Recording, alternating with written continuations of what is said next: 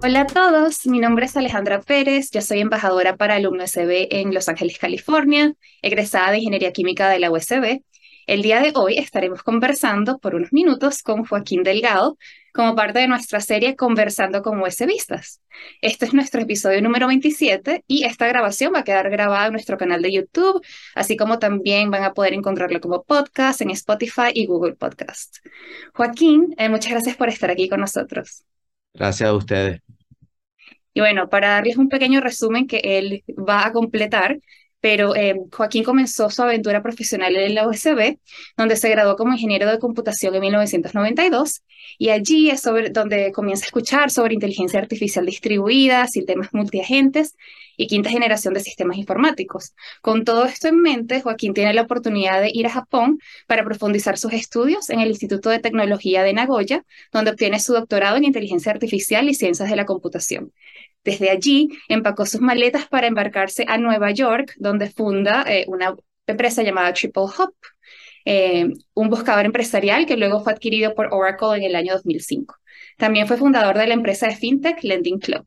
Luego de un largo e interesante eh, viaje por Silicon Valley, hoy Joaquín trabaja para Amazon Music como jefe de plataforma que se encarga de búsqueda de música y además es actual CTO de Acorda, una plataforma para optimizar procesos legales y asesor de una consultora de IT. En fin, es muy interesante cómo hemos visto en su carrera aplicado inteligencia artificial y machine learning a tantas industrias diferentes, desde fintech hasta entretenimiento, desde startups hasta compañías establecidas. Es un placer tenerte en este espacio. Gracias de nuevo por aceptar la invitación y Espero que este resumen haya sido honor a toda tu experiencia, pero para que tú eh, nos des un poquito más de, eh, de, color entre esta experiencia y cómo ha sido y cómo te has sentido. ¿Alguna vez te imaginaste que ibas a estar trabajando en entretenimiento? Cuéntanos un poquito de, de este viaje y cómo te has sentido. Wow, bueno, muchas gracias ante todo. Eh, sí, creo que ha sido una, un viaje a través de muchos países y muchas experiencias, muchos tipos de compañías. bueno, quizás voy a empezar con la, con la Simón. cuando me gradué, ah, estudié en Valencia en un liceo público llamado Pedro Gual y me gustaba la, los números, las matemáticas y las máquinas eh, y empecé a, a, tener acceso a una computadora en, en el trabajo de mi papá y me encantó, me encantó la versatilidad de, de, las computadoras, lo que se podía hacer, a pesar de que en aquel entonces solamente tenían 256K de memoria en un disco floppy disk. Pero eh, eh, en, en fin, al final, cuando terminé el bachillerato, apliqué a la Simón y al UFAN. En aquel momento eran los dos lugares que tenían mejor uh, estándares para la carrera de ingeniería de sistema o computación. Eh, salí en la Simón Bolívar y bueno, al principio, eh, con, como sabrás, en el básico no, no se sabe eh, si vas a quedar en la carrera o no. Tuve la oportunidad de, presentar también los, los, exámenes de inglés. Yo viví cuando pequeño en los Estados Unidos, así que tenía el inglés ya cubierto y bueno, salí bien el primer año y me enfrasqué en la carrera. No sin dificultades, al principio fue un shock porque eh, sabes que uno, por lo menos a mí, no, no se me dificultó los estudios en bachillerato, pero la primera vez que me, me enfrenté a una realidad eh, cruda en términos de los estudios fue en la, Simón y tuve que echarle pichón. Este, después de graduarme de la Simón, eh, donde me especialicé en, en, en inteligencia artificial distribuida y en también en sistema de operaciones, eh, me, me, estuve buscando dónde estudiar mi posgrado, ¿no? Entonces había opciones en, en Estados Unidos, donde ya había vivido, eh, y también había opciones en Europa y, y, encontré un, una oportunidad en una beca que ofrecía la Embajada de Japón. Eh, se llama beca de Monbusho. y esa beca estaba siendo ofrecida para quienes querían hacer estudios avanzados Especialmente me llamaba la atención el proyecto de quinta generación de inteligencia artificial. Este, este está promovido por varias universidades en, en, Japón y con los avances de robótica y cuestiones que estaban haciendo los japoneses me parecía interesante. Este, y bueno, empaqué mis maletas, como dijiste, y, y me fui para, para Japón. En verdad, eso de llegar a un país donde no sabes hablar el idioma y, y donde eh, realmente eh, es todo foráneo, eh, fue toda una experiencia. Eh, quiero decir que el japonés es difícil, ah, y, pero la mejor manera es, es realmente vivir y establecerte ya y, y, no tener de otra, sino que si tienes que ir a comprar cosas, bueno, aprender el idioma. Sí tuve la oportunidad de aprender el idioma por un año, realmente seis meses y después continuar antes de entrar al, realmente a la carrera. Este, y también uh, en aquel momento eh, se permitía hacer todos los, los, lo que se llaman los exámenes y los, los, las publicaciones en inglés. Eh, tuve la oportunidad de entrar a un, un laboratorio súper interesante que en aquel momento estaba especializado en redes neuronales cuando todavía las redes neuronales no estaban uh, despegando.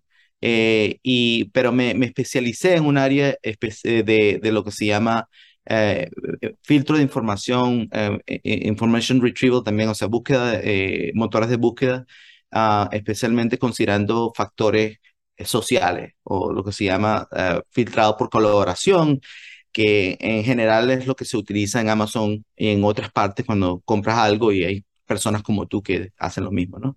Este, después de, de, de, graduarme del, del PhD, eh, que duró cinco años, eh, casi seis años, este, me llamaron de una empresa en, en Nueva York y un par de, de, abogados que estaban haciendo mucho dinero, eh, haciendo transacciones en aquel momento, vendiendo compañías. Ellos no tenían ningún tipo de, de experiencia empresarial, ni yo tampoco. Pero entonces me, me, llamó la atención porque ellos querían hacer un motor de, de búsqueda uh, que fuese capaz de generalizar a, distintas, a distintos dominios, eh, donde pudieses hacer recomendaciones el, motor de búsqueda este, independientemente de dónde sacara la información. Este, la compañía inicialmente se llamaba Matchers, como hacer matching, ¿no? Uh, no es match.com, pero en, ese entonces se creó también. Uh, y la idea era capturar información del usuario y hacer los resultados de búsqueda personalizados. Uh. Eh, ¿Cómo te consiguieron? ¿Ah?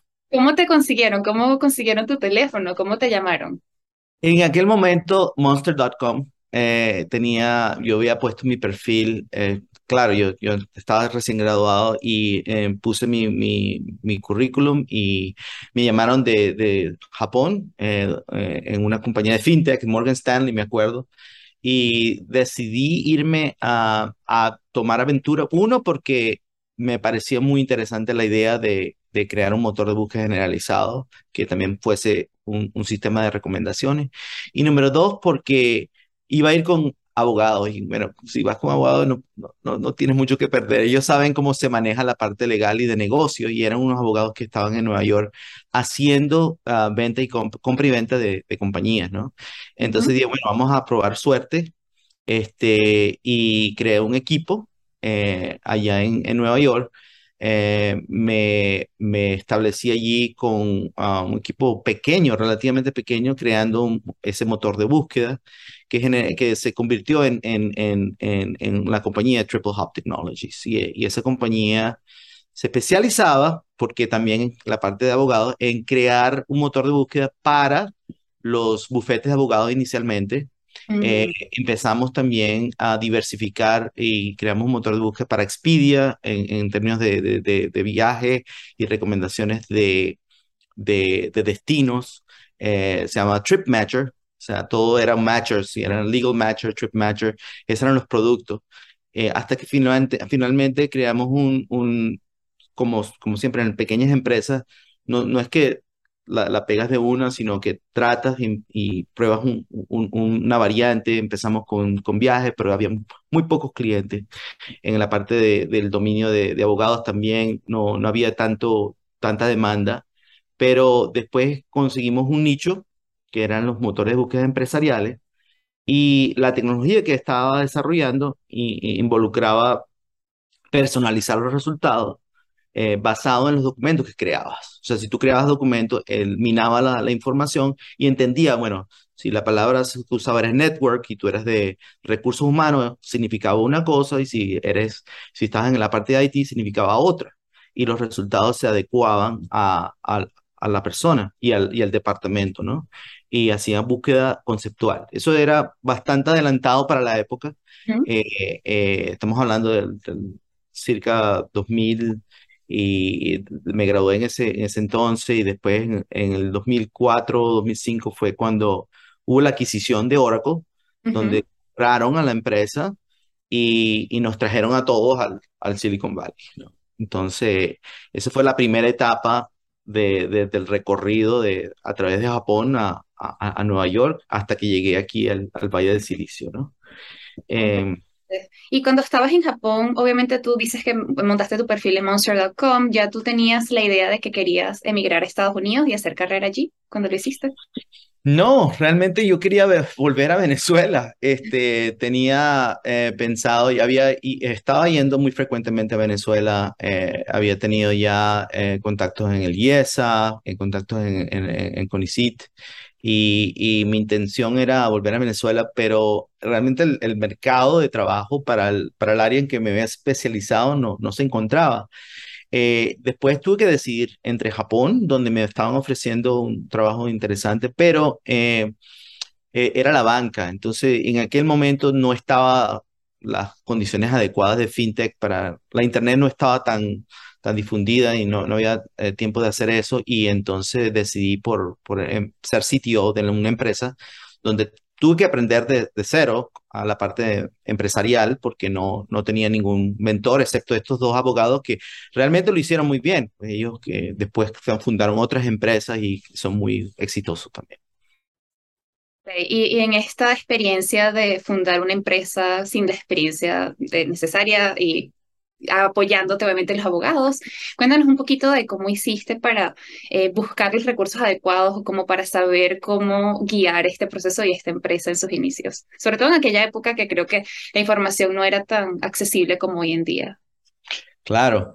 Eh, mira, en principio tuve la oportunidad cuando estuve en Japón de publicar muchas, uh, muchos papers, muchos en, en, en, conferencias y en, en, uh, en distintas workshops alrededor del mundo, ¿no? Tuve, y en esos viajes hice contactos con universidades, con profesores de las universidades, este, entre ellos estaba el profesor Patti Maes, que en aquel momento estaba desarrollando cuestiones de inteligencia artificial para agentes, que ahora luego lo tenemos en Siri y en, increíble que en aquel momento estaba solamente la idea de tener un agente que pudieses hablarle y, y contestar. Eh, y, eh, y, en la Universidad de, de, de, Carnegie Mellon y en otras universidades. Y, y pude, cuando empecé um, a trabajar en Triple Hop, contactar a esos profesores. Tim Finn, me acuerdo que era uno, y ellos recomendaron hacer el posteo de, eh, de, de, las nuevas eh, uh, puestos de trabajo ¿no? en inteligencia artificial y en motores de búsqueda en algunos canales que ellos, las universidades tenían para gente que se estaba graduando. Bueno, y en ese tuve la oportunidad de entonces reclutar muy, gente muy buena que salía del MIT, de, de otras universidades y que estaban en aquel momento con el dot com eh, después fue el dot bust, o sea, el, el, bajón, ¿no? Pero al principio estaban buscando en, en empresas uh, de innovación eh, pequeñas, ¿no? Y, y, bueno, ese, ese grupo de, de gente que pude armar eh, me, me, siguió aquí al, al, al, a la bahía y ahora están distribuidos en varias empresas, pero este, entre ellos eh, algunos latinos, pero mm, generalmente conseguí empresas a través de las universidades. Algunos también, algunos también contactos de que tenían los abogados, ¿no? En términos de otras compañías que estaban haciendo tecnología, etcétera. Uh -huh. Entiendo. Y bueno, ya cuando eh, Triple fue adquirida por Oracle, me imagino que el cambio fue impresionante, ¿no? Pasar de un ambiente con un equipo una empresa tan grande. Cuéntanos un poquito de esa transición, eh, no solo desde el punto de vista de emprendedor, eh, luego de una adquisición, sino también cómo cambió la cultura, el día a día y cómo te tuviste que adaptar a esa nueva empresa. Sí, bueno, eh, cuando fundé la empresa uh, con Relona Planche y Matt Turk eh, de, Triple Hop, como te dije, no tenía experiencia empresarial, no tenía eh, experiencia como manejando personas, personal, ¿no?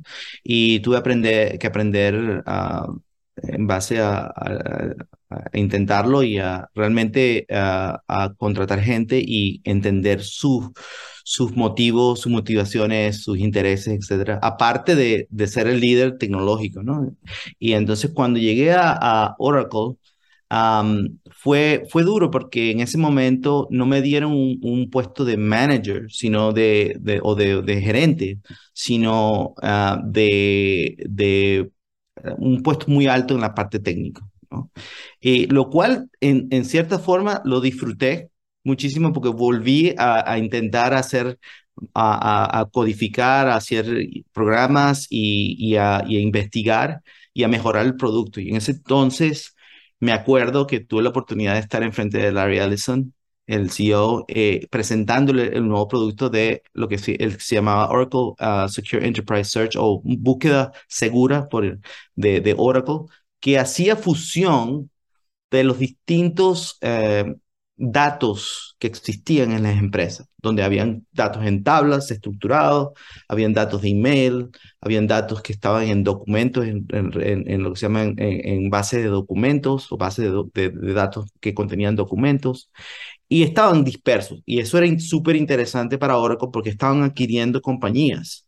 En aquel entonces adquirieron JD Edwards, adquirieron a otras compañías en el área de, del cloud y estaban buscando una manera de, de unir la información o, poder acceder a la información de distintos, eh, de distintos sistemas. Entonces, ese fue como que, eh, digamos, el, el, éxito de, de, Oracle fue poder hacer ese tipo de, de, motor de búsqueda que permitiera acceder a información a través de, o eh, accediendo a distintos tipos de sistemas, ¿no?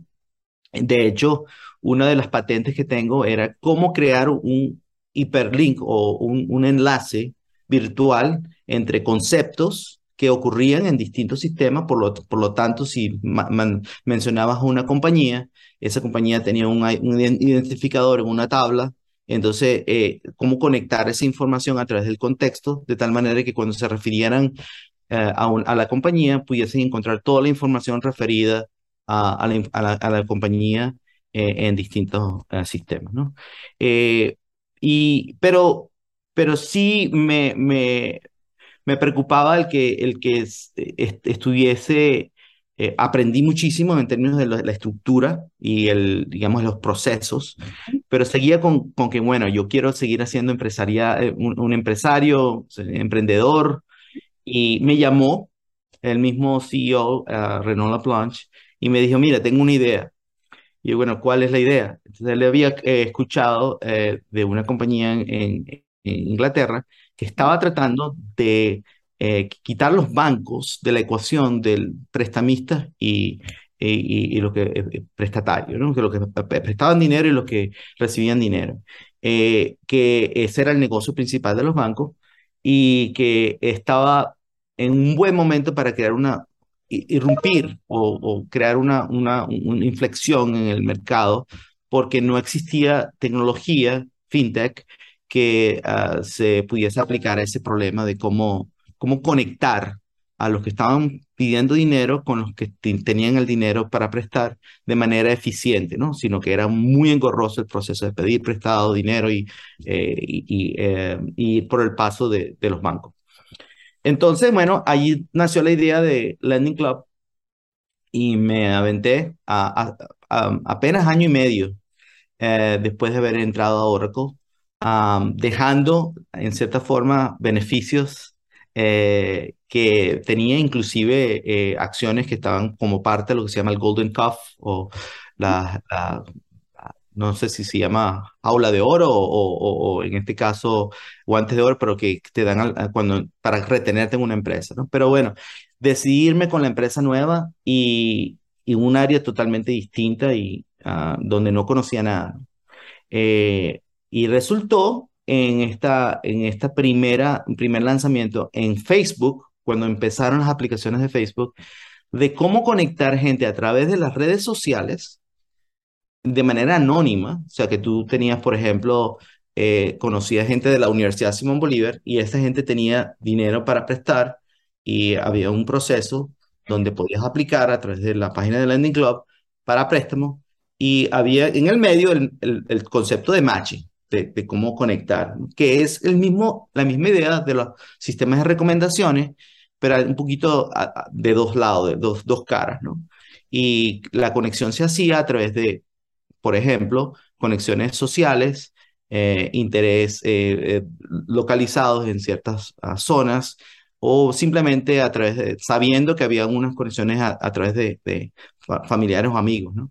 Pero el dinero pasaba a través de, un banco que hacíamos de, temporal y pudimos crear esa aplicación y se creó una nueva industria, que es la industria de peer-to-peer lending, ¿no? Que donde efectivamente había una plataforma que hacía el matching o, conectaba eh, los prestatarios con los, eh, con los que prestaban dinero, con los que recibían el dinero y eh, generaba portfolios um, de inversión que estaban muy buenos para, para los dos lados. Bajos intereses, eran préstamos fijos, no eran como tarjeta de crédito. Entonces la idea era, la gente que tenía deudas en tarjeta de crédito podía pedir, pedir prestado a través del Lending Club, para pagar cuotas fijas a un interés muy bajo porque no había toda la infraestructura de los bancos ni, ni nada de eso, ¿no?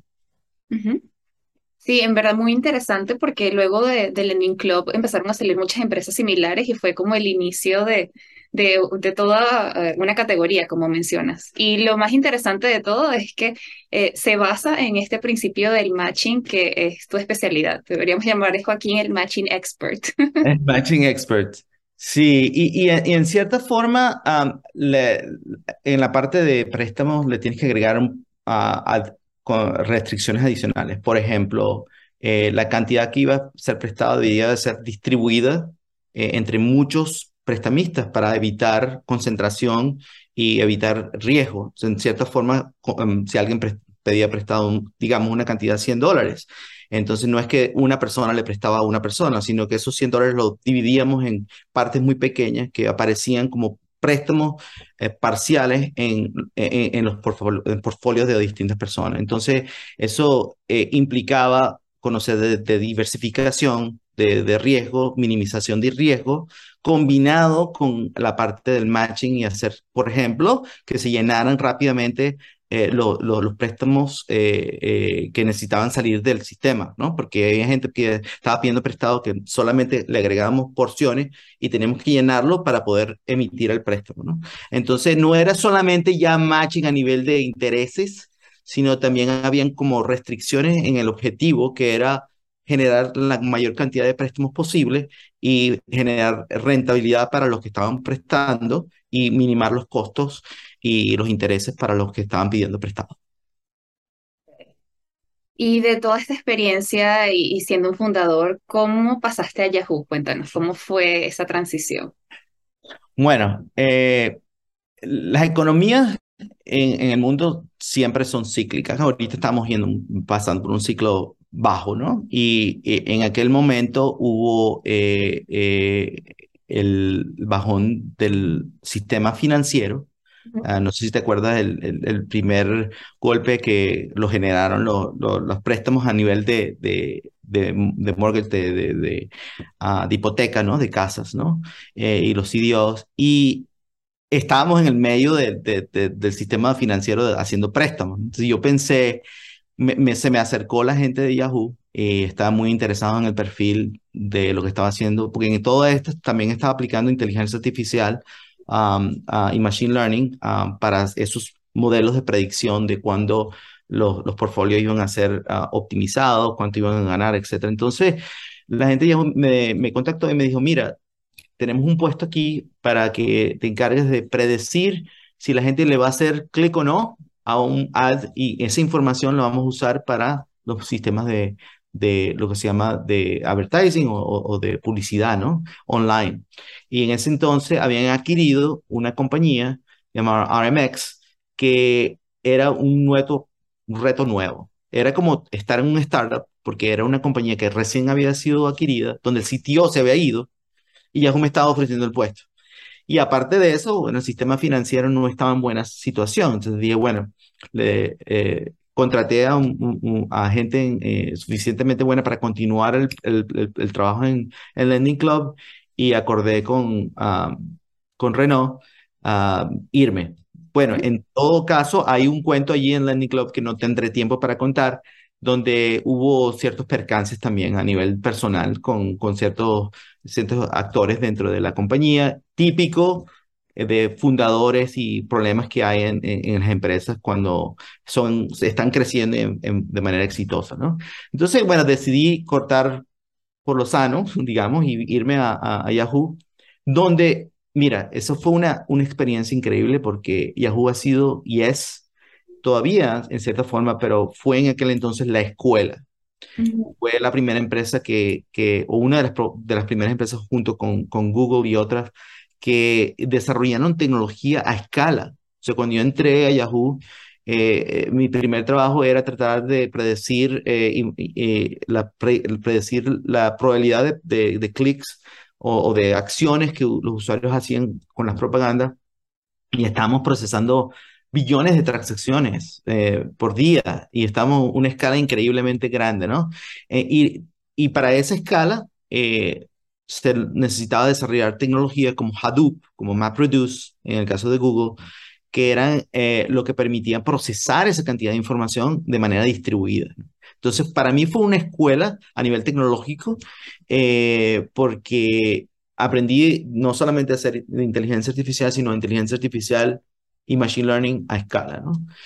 Y tuve la oportunidad, porque había sido líder y sitio de empresa, de también liderizar, porque en el segundo año, a pesar de que entré como arquitecto, ya me habían dado eh, la oportunidad de, convertirme eh, en director, porque ya al nivel de, que había adquirido estaba bastante alto, entonces directamente, como había tenido experiencia como CTO, me convertí en un director de, de, Yahoo, encargado de lo que se llama Display Advertising, que es el, el que no es búsqueda, sino aquel que en aquel entonces eran eh, banners y, información que, uh, propaganda que se le mostraban al usuario uh, cuando entraba a una página, ¿no? Que luego también uh, eh, se convirtió en videos, ¿no? en, en propagandas a través de videos. Esa es la, la, experiencia con Yahoo. Súper interesante. Y en verdad parece que aquí veo como un pattern de que pasas de startup empresa, startup empresa, porque luego volviste a ser fundador. Bueno, e, en el caso de, de, de AdBright, ah, que fue la empresa que dejé, que me, me uní después de Yahoo, no era fundador. era una empresa que había sido en su época muy famosa por crear lo que se llama una red de propagandas o un exchange, que es una plataforma, de, otra vez de Magic, pero esta vez de, de advertisers con, con, o, de, gente que está haciendo propagandas con eh, distribuidores de, de, información, los portales, por ejemplo, que tenían eh, inventario. El inventario aquí significa espacio publicitario donde colocar las propagandas. Y habían revolucionado la, el área de, de la, las propagandas a través de video que estaban haciendo. O sea, antes eran solamente los banners y la información, pero ya estaban creándose eh, los principios de lo equivalente a, a las propagandas de televisión, pero en, en la Internet, ¿no? Eh, pero la compañía había sido muy mal administrada y la, el board, el, los directores y los inversionistas cortaron a, o dejaron ir a toda la plana mayor, o sea, el CEO, el CTO, todo el mundo, ¿no? Y entonces una persona que estaba en Yahoo, Hardy Pindra, eh, se convirtió en el CEO y me dijo, mira, vamos a entrar a esta compañía, la rescatamos y la vendemos. Entonces, para mí eso fue súper interesante porque era una tecnología también que estaba tratando de desarrollar dentro de Yahoo mismo. Eh, sabía cómo manejar eh, gente y en una compañía que tenía cientos, ah, más de 100 personas y volvía a manejar mayor cantidad de personas. Eh, y había oportunidad también económica bien interesante porque si se vendía podía quedarme con una buena tajada. resultó uno de los problemas más, uh, más duro que tuve en mi carrera. No porque la tecnología no estuviera, no fuese adecuada no, no hubiésemos podido recuperar a nivel tecnológico la empresa, sino porque en este mundo de las inversiones de compañías hay, hay etapas ¿no? de inversiones donde entran inversionistas, también hay acreedores a nivel de deudas que empiezan las, las pequeñas compañías para hacer bridge o poder subsistir eh, a lo largo de su, su existencia, ¿no? Eh, y esta compañía tenía muchísima deuda, cosa que no, no, tenía, no tenía información cuando empecé a, a gerenciar la compañía como sitio. Entonces, cuando logramos convertir la compañía a nivel tecnológico en un, momento dado para venderla, que estaba justo apropiado el, momento, me di cuenta que a través de los, lo que se llama la investigación o los due diligence que hacen los inversionistas, los VCs, en las compañías, perdón por el spanglish, eh, ellos eh, realmente eh, averiguan ¿no? todo lo que son los números, cuántos, quiénes son los acreedores, cuánta deuda tiene la compañía y tuvimos a punto de venderla por muchísimo dinero, pero no se logró vender porque al final encontraban alguna cosa que, que estaba, ah, que no era apropiada, digamos, o, no cuadraba con, lo que, con los objetivos de, de compra, ¿no? Entonces, allí fue la primera vez donde armé el equipo eh, técnico y les dije, muchachos, eh, aquí esto no se va a ir, no, no vamos a ir a ningún lado. Entonces tenemos que hacer algo distinto. Entonces le dije al CEO, mira, la empresa eventualmente va a cerrar, yo lo que voy a hacer es salvar el equipo y conseguir una casa. Y eso fue lo que hice. Agarré el equipo y empecé a, a mercadearlo y, logramos eh, y, encontrar una casa en eh, Intel. Ese fue el proyecto de Intel Media. Eh, ¿Por qué? Bueno, uno, porque en aquel momento ya no solamente me seguía gente, ¿no? De compañía a compañía, sino que ya había contratado gente que, que son mis amigos de ahora muy, muy cercanos, que eran venezolanos, otros de, de, otros, de otras nacionalidades, y realmente me sentía obligado a que, mira, los traje a, la empresa de esta de startup y iban a, iba a fallar, ¿no? Entonces logramos vender lo que se llama aquí en Estados Unidos un acqui-hire o una adquisición del personal a Intel. Y Intel, en Intel desarrollamos eh, el sistema de propaganda de video que se volvió finalmente a través de la adquisición, es un cuento más largo de, de Intel Media a Verizon y fue el que eh, finalmente ahorita todavía creo que sigue eh, proporcionando propaganda a, a, lo que es el, el Internet por, tele, perdón, televisión por Internet que ofrece Files, que es Verizon. Pero ese es el cuento que inicialmente fue una compañía pequeña haciendo propaganda por televisión ah, para Internet. Luego, eh, cuando entré a Verizon, me encargué del motor de búsqueda de, entretenimiento y esa fue la primera vez que entendí, ah, no solamente para hacer propaganda, pero puedo usar mis conocimientos también para ayudar a la gente a conseguir eh, videos. Eh, y en el caso de Verizon era muy interesante porque habían videos eh, personales, habían videos que de, de, televisión y habían también videos de como Netflix, ¿no? En cierta forma por capítulos o, películas, ¿no? Entonces, había una diversidad de, de cosas que había que buscar. Eh, y la primera vez también que tuve eh, un motor de búsqueda que necesitaba voz, donde la persona decía, quiero encontrar tal cosa y, se necesitaba ah, ah, responder adecuadamente. Ya, wow, en verdad me encanta todo este recorrido, toda esta montaña rusa que me explicas, todas estas diferentes empresas eh, y, y lo, lo, que más admiro de todo lo que me cuentas es cómo nunca tuviste miedo de, ir a ese siguiente challenge y aunque quizás no sentías saber completamente cómo hacer ese siguiente paso, eh, apoyarte en las personas que ya conocías, tratar de pedir ayuda, de no quedarte atrás y de seguir avanzando y de siempre mantener el equipo junto y tratar de ver cómo podías tener un win-win o ayudar a un equipo que ya te ayudó a ti también ayudarlos a ellos de vuelta en conseguir esa próxima oportunidad. Y este, de verdad que te felicito también viendo atrás de tu carrera cuando ves todos esos nombres y todos esos logros, me imagino que te debes sentir muy orgulloso y puede ser inspiración para muchos venezolanos, otros juecevistas que quieran ser emprendedores, que quieran tener una carrera en grandes empresas. Eh, y bueno, y si nos cuentas cómo te preparó la Simón para, para todo esto que has vivido.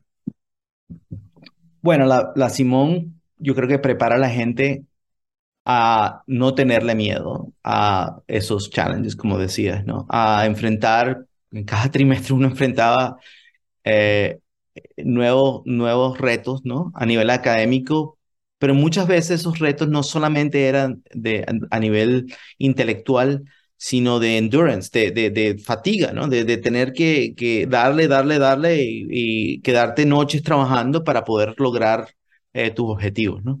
Y, y como era tan cambiante, ¿no? Cada trimestre las cosas cambiaban, cada vez, en, por ejemplo, en computación, nos decían, bueno, no era aprender un idioma, sino aprender la filosofía detrás de los idiomas de programación funcional, programación este, o por, por objeto y, y, ah, lógica, etcétera, que era, era para mí natural cuando entraba en estas empresas, pues simplemente ver, bueno, qué es lo que hay, cómo le entro y cómo aplico lo que sé para resolver los problemas que tiene el, cliente. Y en ese caso, y se lo, eh, eh, eh, he entendido más en Amazon, realmente siempre fue dos, dos objetivos, ¿no? Uno, cómo crear algo innovador que satisfaciera los objetivos de negocio y de los customers, los clientes finales, ¿no? Y número dos, la gente que yo manejaba. y eso no te lo enseña la Simón como tal, excepto que inclusive cuando uno hace proyectos en la Simón, ¿verdad? Lo hacías en, grupo, por ponernos a mí me tocó hacerlo en grupo. Y allí fue una la primera vez donde tú hacías lo imposible porque el grupo le fuera bien. Y igualmente entonces ocurrió cuando empezaba yo a contar con gente que trabajara para mí, que ese, ese, eh, yo le debía a ese, a ese grupo eh, el beneficio de, de continuar uh, cosechando, ¿no? Y ese, y eh, eso creo que es mi mayor felicidad ahorita en términos de, de profesionales, que veo que personas que estuvieron conmigo ahora son directores en Apple, directores o, o, managers en, Netflix o en otras compañías, eh, muchos de ellos venezolanos, por cierto.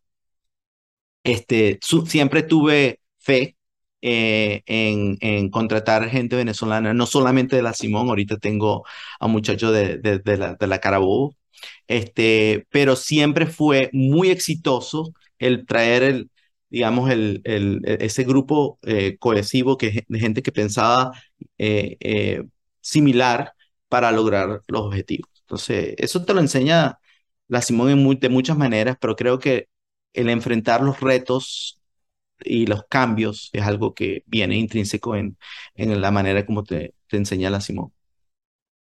Me encanta, me encanta. ¿Y qué enseñanza o recomendación tienes para los jóvenes que están estudiando ahora en la Simón o son egresados y quieren emigrar y cumplir sus sueños? ¿Cuál es tu, recomendación o advice? No tenerle miedo. ahí, ser empresario o emprendedor no es fácil. O sea, yo estoy sesgado en cierta forma porque tuve la oportunidad, inclusive en el momento más bajo de mi carrera, que fue de AdBright, cerrar la compañía, tuve la oportunidad de, de tener un, un, un, un, éxito, una salida uh, provechosa que la gente pudo, que trabajó conmigo, pudo beneficiarse, ¿no? Pero eso pasa normalmente, inclusive aquí en el, en el Valle del Silicio, uno de cada 500 compañía, depende del área, uno cada 100 es que eh, realmente puede siquiera lograr tener algún éxito. muy pocas son las compañías que logran uh, convertirse en un Facebook o en Google o en, Yahoo, ¿no? Uh, o en Amazon. Uh, pero eso no debe eh, detener, detenerte como, como, como persona que quiere ser emprendedor, lograr afrontar esos retos y los cambios es lo más interesante porque es lo que te hace aprender. O sea, en otras palabras, eh, el ser emprendedor es un, maratón donde en cada estación estás aprendiendo cosas nuevas. Y ese, esa manera de aprender que viene también de la Simón eh, es una cosa que te mantiene vivo, te mantiene activo mentalmente, físicamente y donde no dejas de estar eh, poniéndote retos a ti mismo en crecimiento, en términos de crecimiento tanto intelectual como, como a nivel de, de negocios también, pues aprendes también la parte de, de negocio. Así que no tenerle miedo y uh, afrontar los problemas como, como afrontabas en la universidad cada, cada examen o cada nuevo proyecto. Ese sería la, la, lo ideal.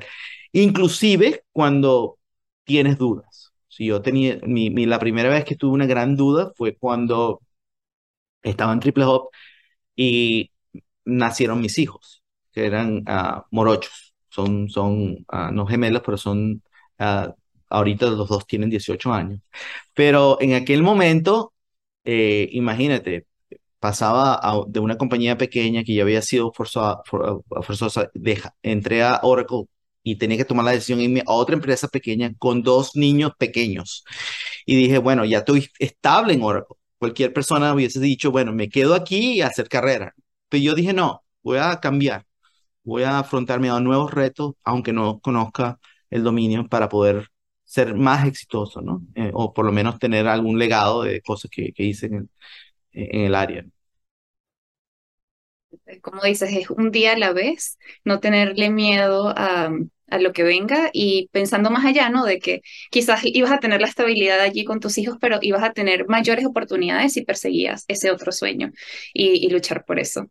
Este, me encanta. Eh, y bueno, y, todo lo que dices resuena conmigo personalmente también porque yo soy fundadora de mi propio startup en este momento, entonces todo lo que me dices es inspiración personal para mí también, no solo para todos los demás que te están escuchando.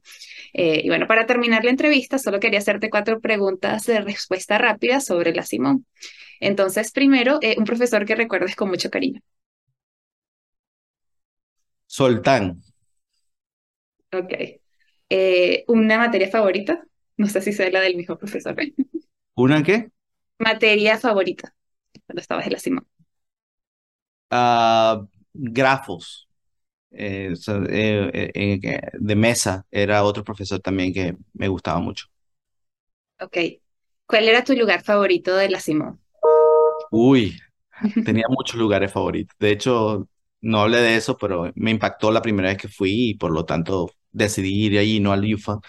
Creo que, creo que el Ampere. Me, encantaba pasar tiempo allí y, y a estar con amigos y socializar.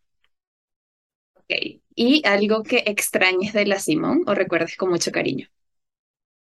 Ah, los intercarreras me, me gustaba mucho jugar eh, y compartir ese, esa semana de, jugar fútbol o otros deportes con, con gente de otras carreras en, la, en la Simón. Eh, muy, ah, muy interesante a, nivel también personal conocer gente de otras carreras en ese ambiente de competición, pero competición chévere. Eh, y bueno, quería agradecerte a ti y a la, Asociación de Egresados por esta oportunidad. Eh, como, como te, digo, estoy, estoy ahora encargado del motor de búsqueda de, música en Amazon Music, así que si logran usar la aplicación ah, o, llamar a Alexa para que coloque cualquier canción, acuérdense que, bueno, está un venezolano detrás del motor de búsqueda que está haciendo eh, la petición, retornando los resultados para esas peticiones. Me encanta. Bueno, eh, a mi hijo le encanta, yo tengo un bebé de cuatro años, jugar con Alexa y pedirle música random, así que bueno, ya sé que tú estás detrás de eso. eso ocurre. Una de las canciones más sonadas es Baby Shark, así que ah. sí, los niños utilizan mucho el Alexa, lo cual presenta un, un challenge a nivel de personalización cuando lo, lo use después un adulto, pero es interesante. Bueno, si quieres un fun fact, eh, la primera vez que escuché esta canción fue a través de Gabriel Golxer, el fundador del UMSB. Así que él, fue el que me presentó Baby Shark la primera vez, hace unos años atrás. Pero bueno, de nuevo, en nombre del UMSB y como venezolana, quiero darte las gracias por representar a nuestro país, a nuestra alma mater. Esperamos que sigas cosechando muchos éxitos profesionales y personales eh, y que, bueno, también sigas eh, involucrado y pendiente del UMSB eh, y bueno, una vez más también llamamos a todos los que estén escuchando que se recuerden de apoyar nuestras causas, eh, compartir, etcétera, cualquier eh, causa que estemos usando en ese momento. gracias a todos nuevamente y esperamos a nuestra próxima entrevista de Conversando con USBistas. Muchas gracias. ¿Sabías que el 80% de nuestros ingresos provienen de donaciones recurrentes? Únete ya a las más de 200 personas que, mes a mes, aportan su granito de arena para que nuestros profesores, alumnos, biblioteca, laboratorios y el espacio físico mantengan esa calidad que caracteriza nuestra universidad. Dona